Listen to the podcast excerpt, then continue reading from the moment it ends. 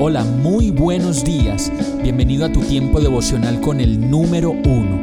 Qué alegría saludarte con la certeza de que Dios está obrando en tu vida su perfecta y buena voluntad, ya sea porque estás aprendiendo de un momento difícil o porque estás disfrutando de su amor a plenitud con paz y tranquilidad.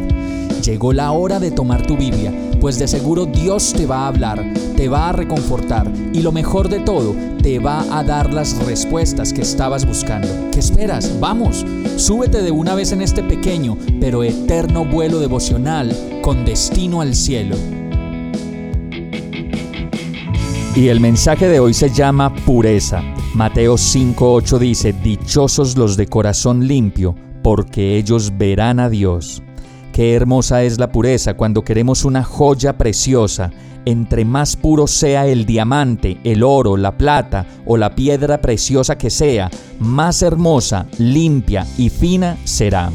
Asimismo, cuando nos referimos al corazón, al alma y al cuerpo, podemos hablar de grados de pureza, de limpieza y de inocencia, pues cuando somos inocentes y no conocemos muchas cosas, como que podemos experimentar mucho más la pureza ya que nuestros ojos no han visto más de lo que deberían ver, ni nuestros oídos escuchado más de lo que deberíamos escuchar, o nuestra boca dicho más de lo que deberíamos decir.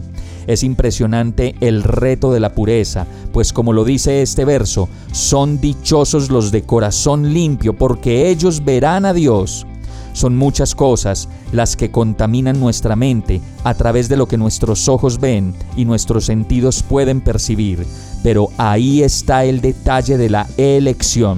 Pues si elegimos ser como una piedra preciosa para Dios, buscaremos cada día apartarnos de todo aquello que le reste pureza a lo que pensamos, a lo que sentimos por los demás y a lo que experimentamos como la vida cotidiana.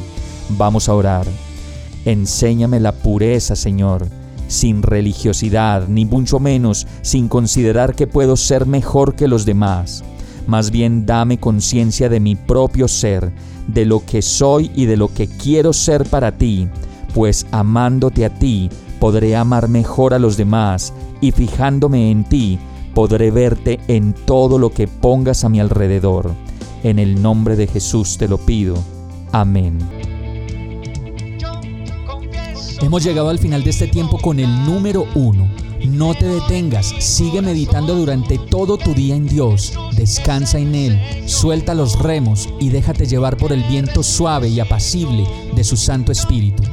Solo compártelo con quien lo necesite y ames. Hoy, de la mano de Dios, todo será un gran día.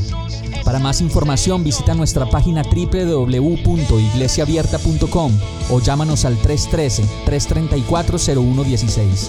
Oramos y rogamos para que cada día te enamores más de Dios y para que no pares de pasar todo tu tiempo con el número uno